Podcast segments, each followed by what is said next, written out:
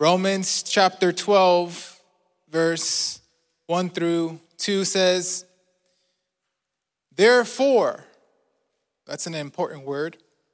Therefore, I urge you, brothers and sisters, which means uh, believers, in view of God's mercy, to offer your bodies as a living sacrifice, holy and pleasing to God.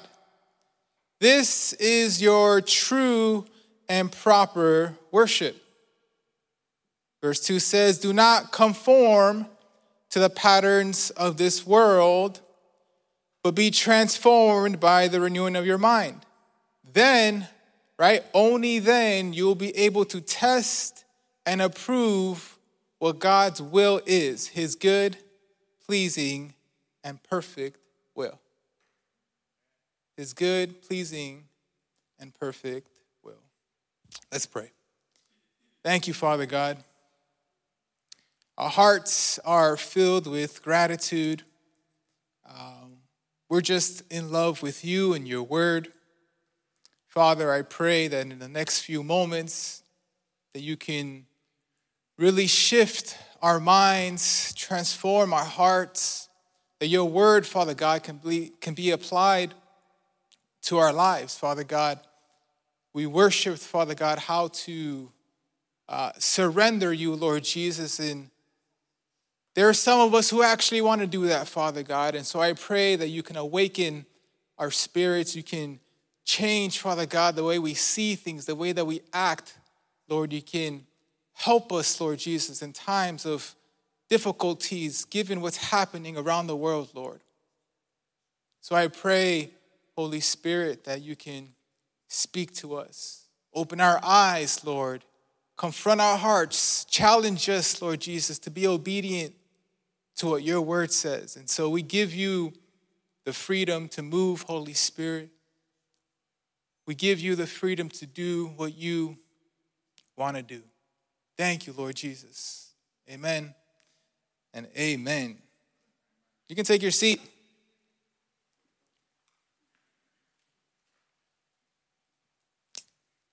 I don't know if uh, you've ever thought about your relationship with God.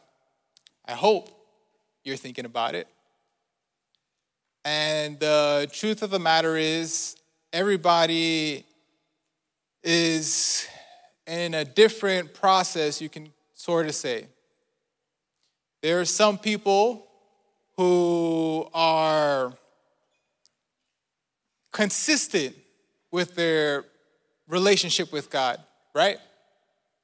But perhaps there are others who are slacking. There are others who are struggling. There are others who are going through certain things that it, it, it makes it a little bit harder to perhaps want to pray or perhaps want to come to church or, or perhaps read the Bible. And Paul really shares, the Apostle Paul shares um, in his letter to the Romans a few things that, to be honest, I think are applicable to us today. It wasn't just for the Romans and what they were going through, but given our circumstance and, and, and given the, the, the world that we live in, given what's happening with our culture and, and, and what's happening within our society and, and how really our world is not so different from how things were in, in, in the times of Noah, where wickedness and sin really was everywhere. So I think we, we could all agree that, that the same, for, for the most part, is happening in our time as well. And Paul talks about these things. That's why I think this text is appropriate for today. And, and, and you really, as, as a believer, but definitely as an unbeliever, need to hear his words. Right? His words need to challenge you. His words really need to change the way you think. His words really need to confront your heart and your spirit so much you can't be the same. That you're just not willing to be the same, especially knowing what God wants from us. And so, why do I say this? Because I found um, interesting statistics that I want to share with you. There's a group that did a study for, uh, that have been doing a study for the last 20 years. And I want to share with you the survey that they did. See, in 2000, the year 2000, 45% of Americans were practicing Christians. Means that they were faithful, right? They, they, they came to church. They, God was important to them. They read the Bible, right? They, they, they prayed. So 45% in the year 2000 were practicing Christians. In 2020, it dropped down to 25%. In 1993, 45 of Americans went to church weekly. In 2020, it dropped down to 29%. In 1996, 83% of Americans prayed weekly. In 2020, it dropped down to 69%. What does this show us? This shows us that in the last 20 years, Christians have left the faith. They've stopped attending church. They, they, they, they stopped praying. And and it seems like America, right, is slowly and slowly losing their sight on God. It seems like fewer and fewer people actually care about having this relationship with God, especially the younger generation. The millennials and, and Gen X, right? They, they, they perhaps grew up in church and they were raised by, by Christian parents, but, but as they start to get older, the statistics show that they, they, they start to, to, to walk away from God because then they start to experience the world and they start to do things that they weren't doing normally when they were younger. And so this is important. And Paul in the book of Romans kind of addresses these issues, especially in the verses that we just read. He's pretty much showing us how we should live for God and how important it is for us to surrender to God. Amen. And so, uh, before we even jump into my points, I want to share with you the context because if you don't understand the context, you're not going to understand Paul's message. You see, if you're taking notes, verse 1 is perhaps one of the most important verses in the New Testament. The first word, in fact, carries so much weight, it carries so much power that the rest of the verses are hinged on this first verse. The first word in verse 1 says, Therefore, I urge you, brothers and sisters. This first word, therefore, is really important. It gives us context. It tells us that, that a transition is, is happening. That, that something happened before, right? If you read chapters 1 through 11,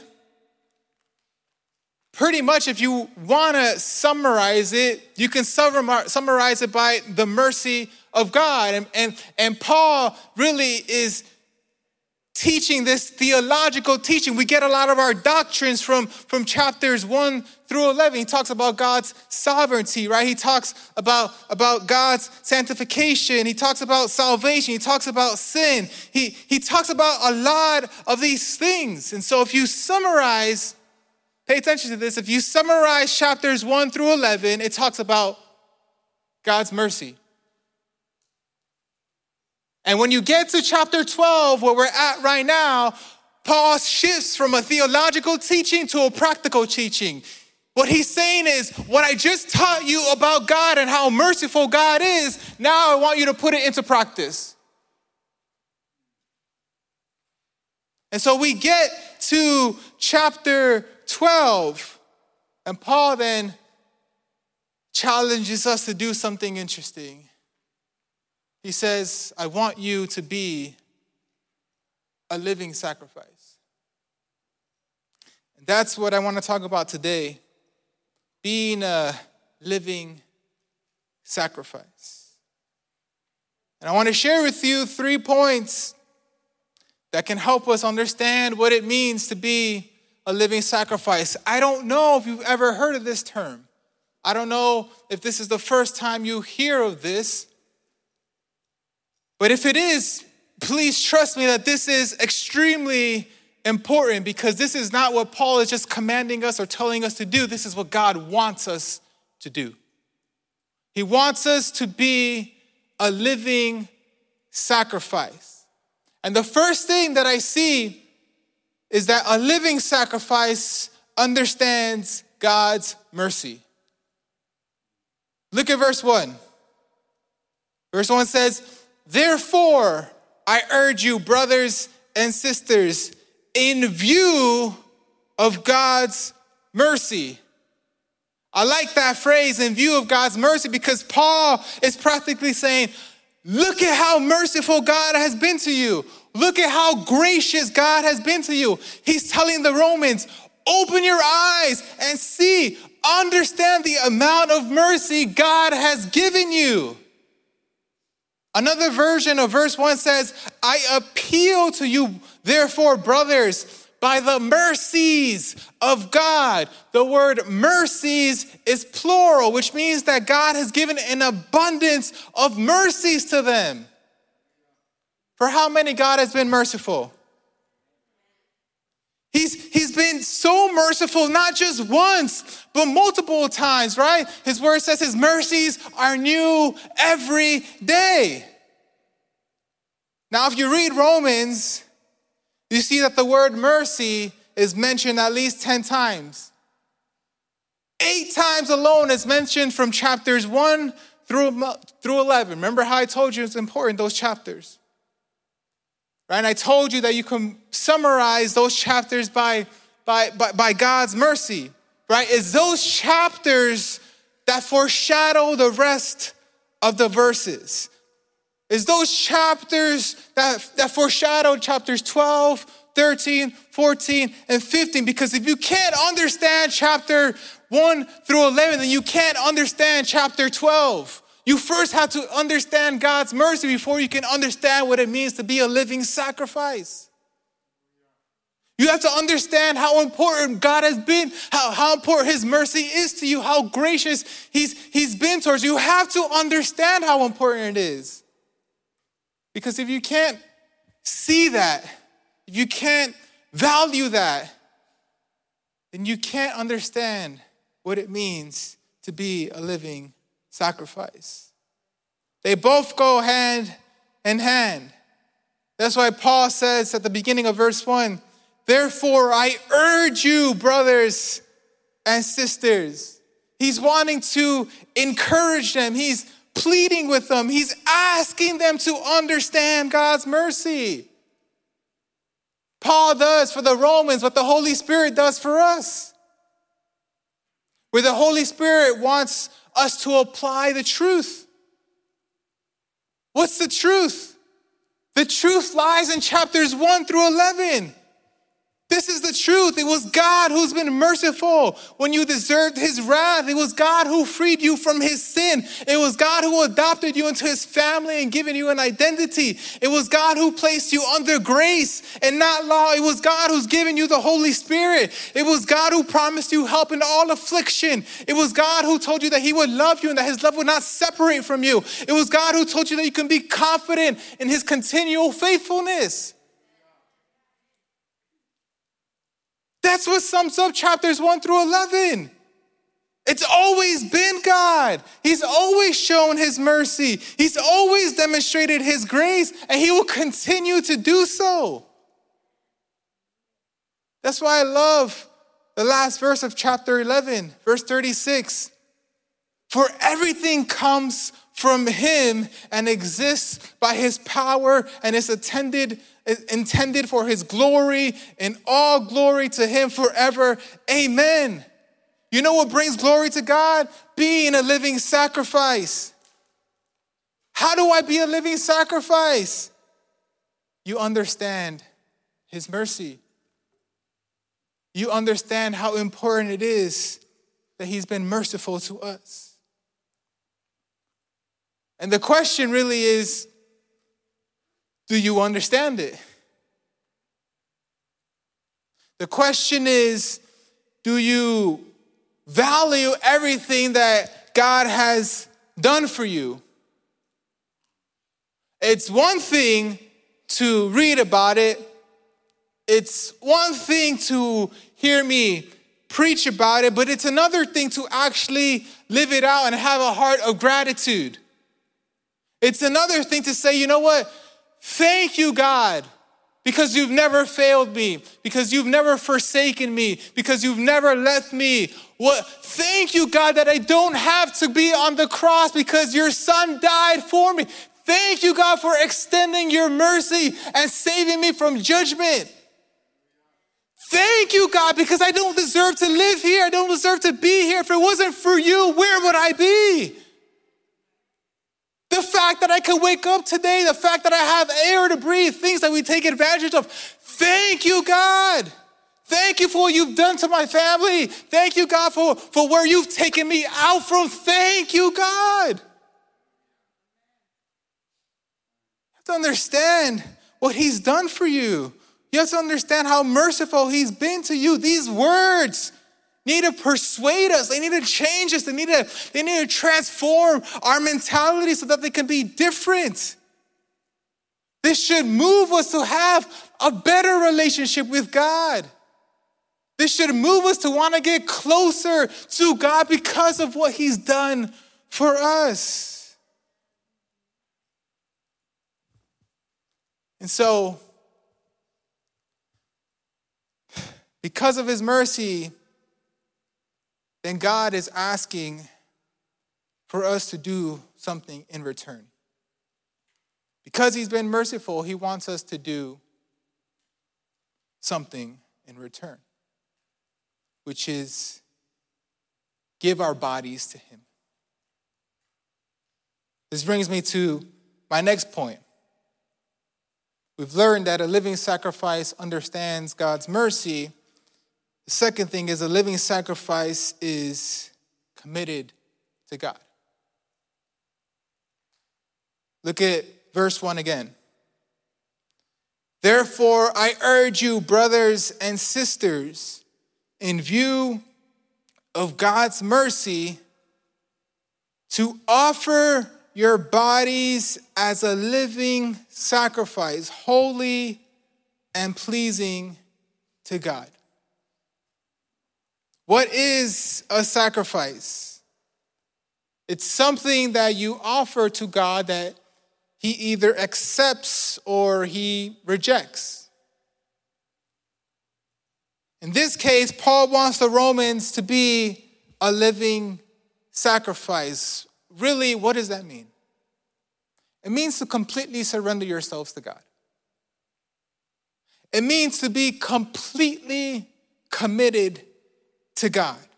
Total surrender, giving Him everything, giving Him your all, right? Giving Him everything. Every part of you now serves Him, is committed to Him, is for Him. You relinquish yourself so that you can be used by Him. Being a living sacrifice is sacrificing ourselves for him.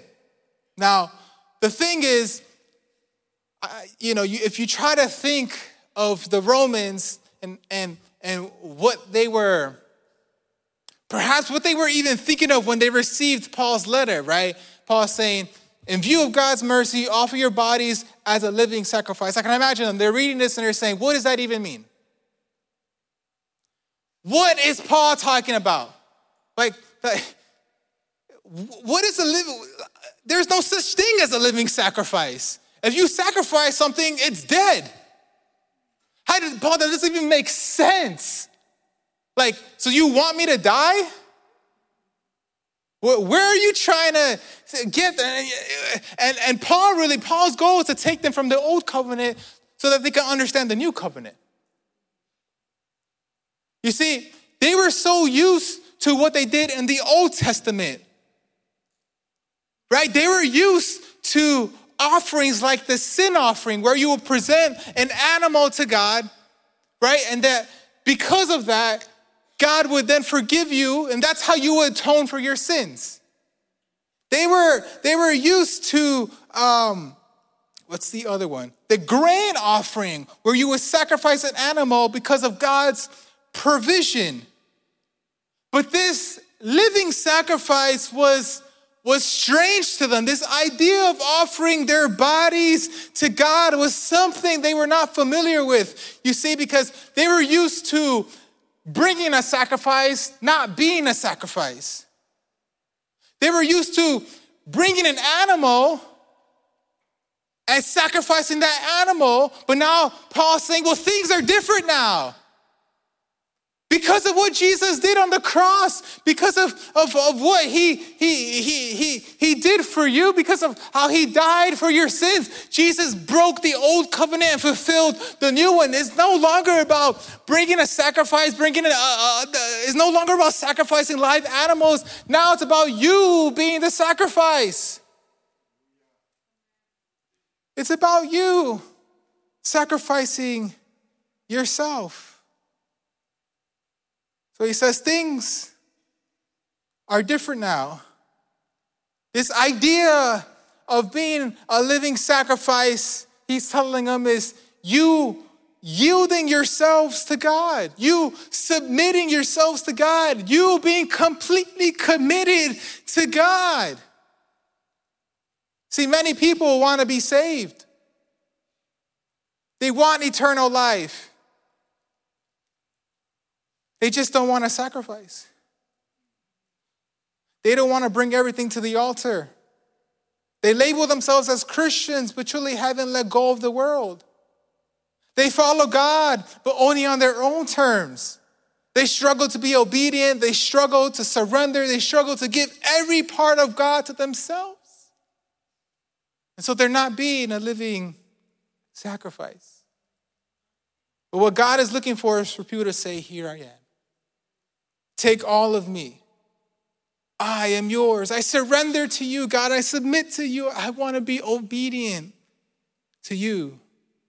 This is the attitude of one who understands God's mercy and one who's willing to be a living sacrifice. So, like Paul says at the end of verse one offer your bodies as a living sacrifice, holy and pleasing to God. Now, pay attention to this because he says, This is your true and proper worship. In other words, this is the only way to live. Your true and proper worship is not singing to Him. It's not coming to church and lifting up your hands. It's not listening to worship music. Your true and proper worship is being a living sacrifice. If worship is your lifestyle, then this is what you have to do. If you really want to worship God, this is what you have to do. Live for Him, submit to Him, surrender to Him because this is pleasing to Him. Another version of verse 1 says, This is your reasonable service. That's the purpose. That's the purpose of being a living sacrifice being committed to Him is the only, only logical thing you can do. You can't add to the cross. You can't add to what Jesus did for you. You can't add to how Jesus sacrificed for you. You, you can't repay him with money. You can't repay him with good things. The only thing you can do is be a living sacrifice. The only thing that God will accept is for you to be a living sacrifice. You want to do something for Him? Live for Him. Serve Him. Surrender yourselves to Him. That's what He wants. Church, I hope you're listening. Titus 3 5 says, He saved us, not because of, of righteous things we've done, but because of His mercy. This goes back to chapters 1 through 11. It's because of His mercy that we're willing to surrender. It's because of His mercy that we submit to Him. It's because of His mercy that we have eternal life. This is why it's important to understand His mercy. Think about it in view of your sin, in view of your salvation, in view of your sanctification, in view of His mercy and His sovereignty and His grace and His forgiveness and His love, in view of everything that He has done for you, being a living sacrifice is the least thing you can do for Him. It's the very least thing you can do for Him, given everything He's done for you. Submitting to Him is the very least thing you can do for him. Don't you think he deserves at least that?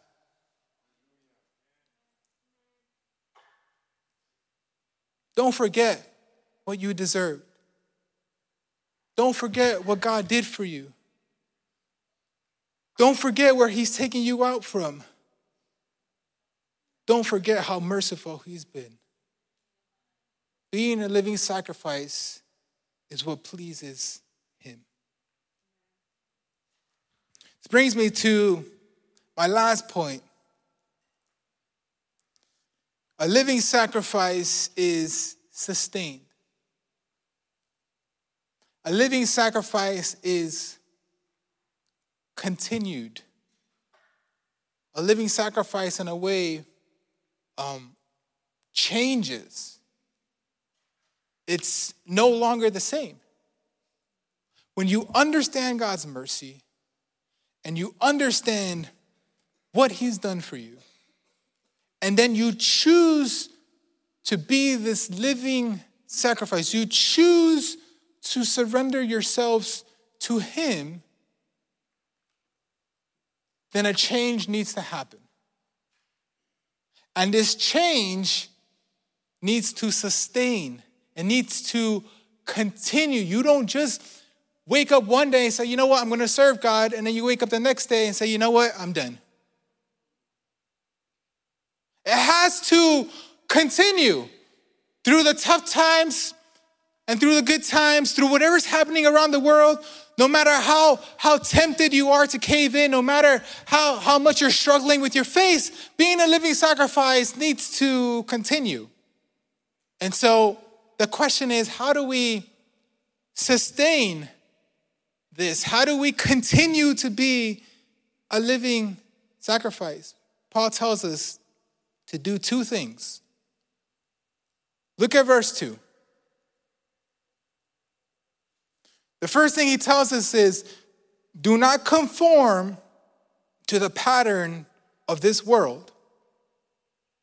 And the second thing he tells us but be transformed by the renewing of your mind.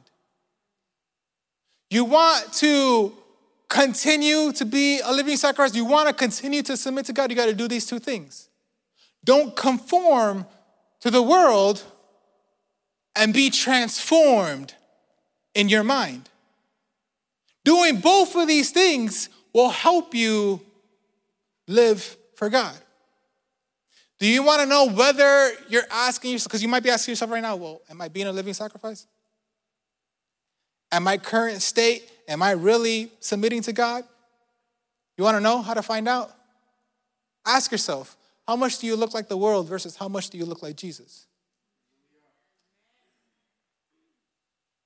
If there's evidence in your life that you look like the world, then you're gonna talk like the world, you're gonna act like the world, you're gonna think like the world. But if there's evidence that you look like Jesus, then you're gonna talk like Jesus, act like Jesus, try to be like Jesus.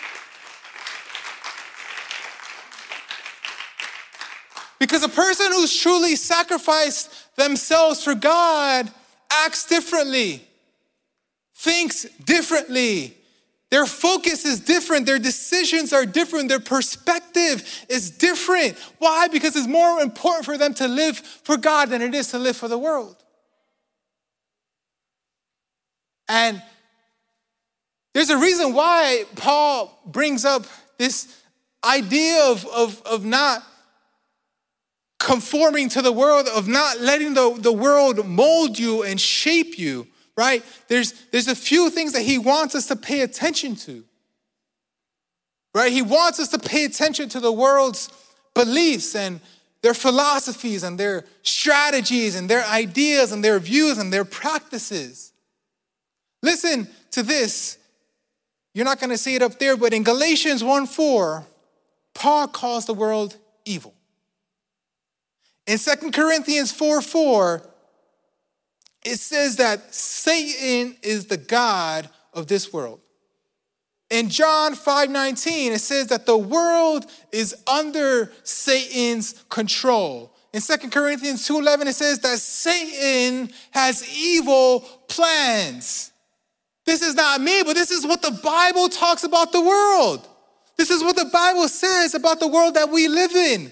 No wonder Paul is saying, don't allow the patterns of the, uh, uh, don't conform to the patterns of the world. Because perhaps then you start to conform to the patterns of Satan. Then you start to be molded by things that you're not supposed to be molded by. Then you start to be shaped and you start to act and you start to think of things and, and, and make decisions based off things that are not from God, but perhaps are from Satan. So Paul's saying, don't conform to this world. And the thing is, many of us know that, yet we still continue to participate in the world. We hear what Paul is talking about, yet we still, to, we, we still enjoy the fruits of the world. We still enjoy what the world tends to offer us. We still love the world. Look at First John chapter 2 verse 15. Cannot be any more clear. It says, "Do not love this world nor the things it offers you, for when you love the world, you do not have the love of God in you. For the world offers only a craving for physical pleasure, a craving for, for everything we see, a pride in our achievements and possessions. These are not from the Father, but are from the world. And this world is fading away, verse 17 says, along with everything that people crave. But anyone who does what pleases God will live forever. I wonder if there's a church who wants to please God. I wonder if there's believers who want to serve God and submit to God and be a living sacrifice because that's what God is looking for. That's what pleases Him. That's why it doesn't make sense to do the, to conform to the world. Because when you understand His mercy, then you say, Well, of course I'm gonna live for you, God. Given what you've done for me, of course. It makes no sense. The truth is that you're either conforming to the world or you're conforming to Jesus. But you can't do both. Why? Because the Bible says that unbelievers were naturally conformed to the world. But now, as believers, God has transformed us from the kingdom of darkness into the kingdom of His Son.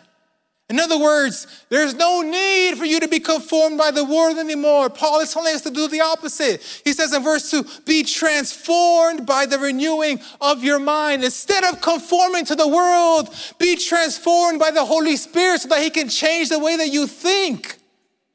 So that when you walk into the world and you go to your job, and you go to school, you go to the grocery store, and you go wherever you, you're going, you can think differently and act differently because now you're focused more on God. Now you're surrendering to God. Now you're, you're submitting to Him and you're trying to live for Him. So your process is gonna change, your lifestyle is gonna change. Your decisions and actions and choices are gonna change.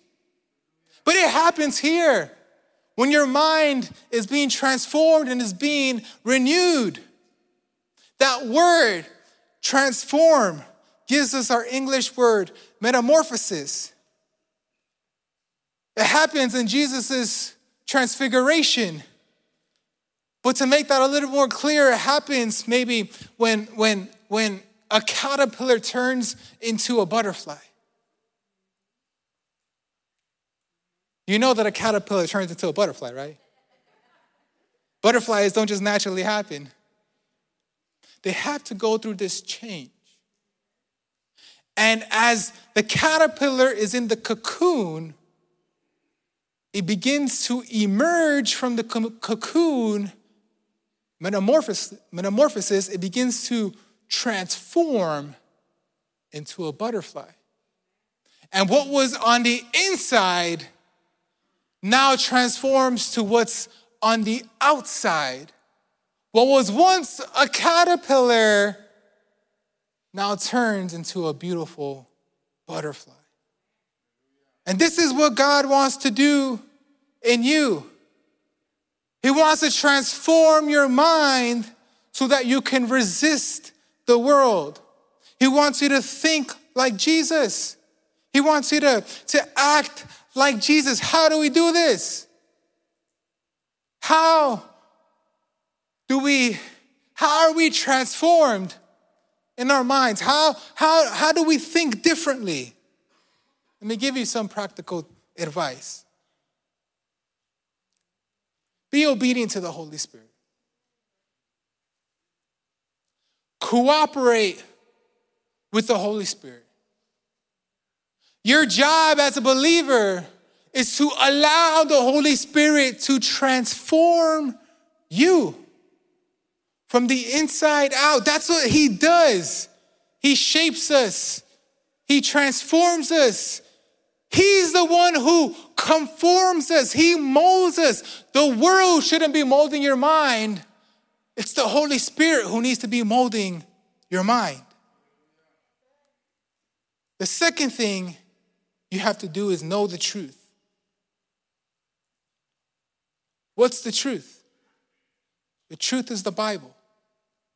Study the Bible, read the Bible, understand the Bible, because transformation occurs when you know the truth.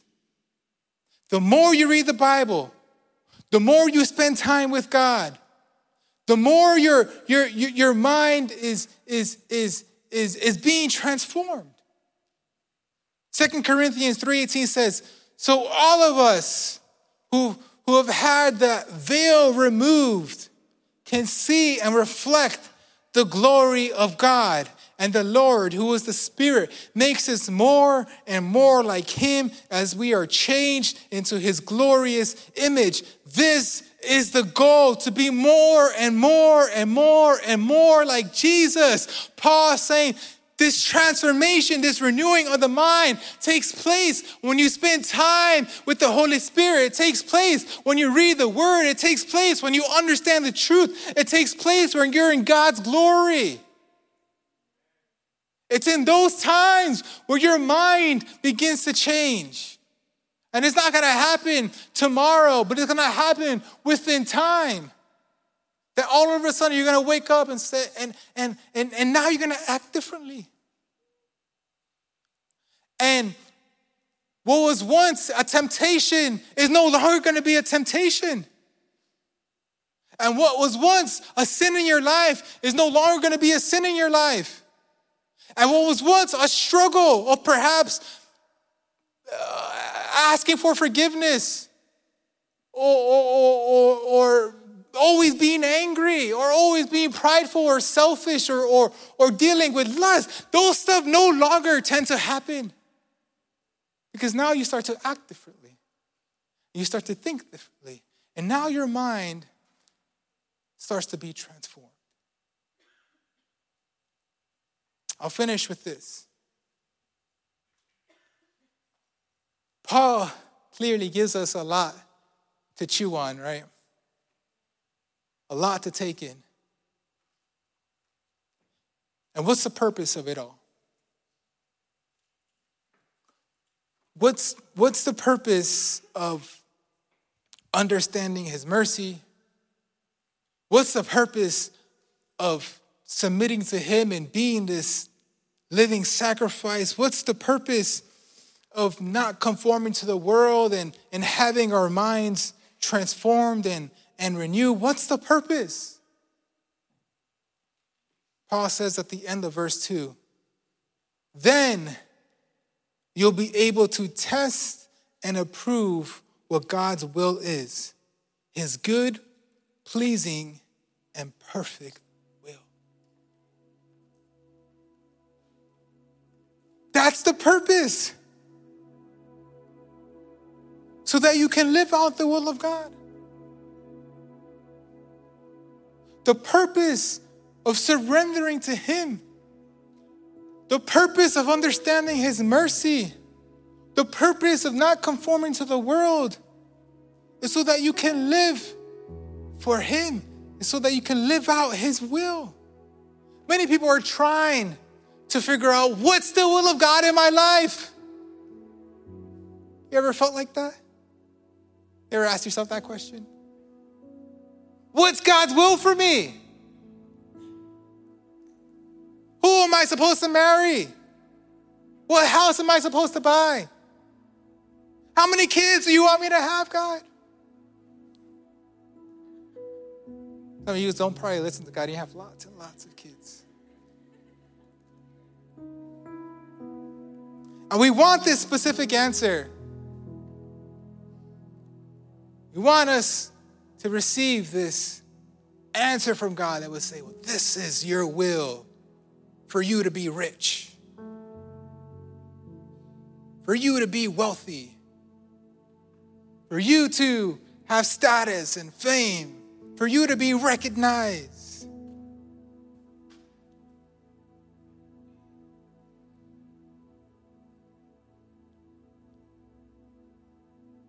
And to give you some advice. The better you know someone, the more you'll understand their desire. In other words, the more you start to give yourself to God, the more you start to get closer to God, the more you start to surrender and live for Him, the more you'll understand His will for life. And He will place the desires of your heart, right, in you. And you'll say, well, that's not specific enough. I want a specific answer. You want to know the will for your life? How many want to know? God told me what the will for your life is. It's this understand His mercy be a living sacrifice. Don't conform to the world. Be transformed by the renewing of your mind. That's the will that God has for you. That's His will for you. If you do these very things, He's saying, You're doing my will. I'm sorry if it wasn't the answer that you were looking for. But this is what God wants us to do. This is how we live His will. This is how we prove that His will is good, pleasing, and perfect. That people can see His will inside of our lives. That just like a caterpillar turns into a butterfly, that from the inside we're transformed on the outside. That people can say, well, dang, this guy really does think differently. Why isn't he so in love with money? Why isn't he so in love with, with, with, with being with tons and tons of women? Why, why isn't he doing this or doing that? Well, it's because I'm different. My will, the, the, the will that God has for me is different. And so I asked myself, well, how many people are really living the will of God? How many people are actually doing what God is calling them to do? In fact, what God is challenging us to do, because this is not easy. To, to not conform to the world in the beginning is not easy. To spend time with God is, and, and get closer. It, it takes sacrifice. It's not easy. But it's worth it. And if it pleases God, and, and if my sacrifice is an offering that He accepts and not rejects, then that's what I'm going to do. I don't care about what the world says. Bible says that, that, that Jesus says if, if the world hates you, it's because they first hated me. And so, what's the point of chasing the world if it doesn't even like you? Might as well submit to the one who loves you.